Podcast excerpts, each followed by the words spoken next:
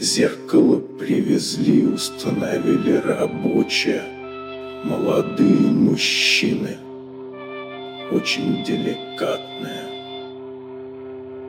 Так унизительно было, что лучше бы это были старики. Ведь я знала, что это за зеркало, и они знали, что это за зеркало и зачем его покупают женщины. Утром, пока их ждала, нацепила маску красоты, посмотрела на себя и самой стало смешно. Ну, разве этой маской обманешь кого-то?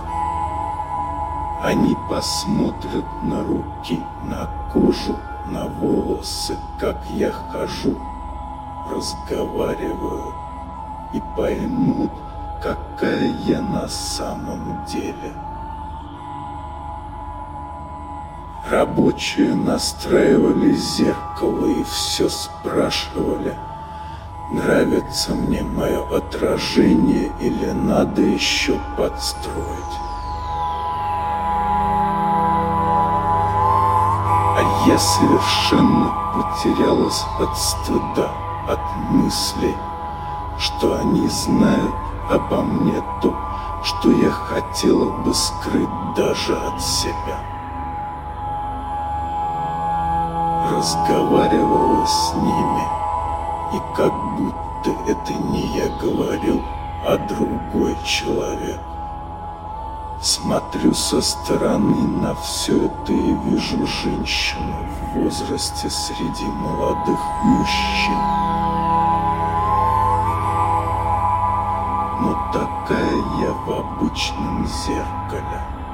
В новом же я молодая даже лучше, чем в молодости, потому что нет разницы между той, какую себя ты представляешь, и той, которую видишь в зеркале. В молодости многое хотелось в себе изменить, повзрослеть, стать опытнее.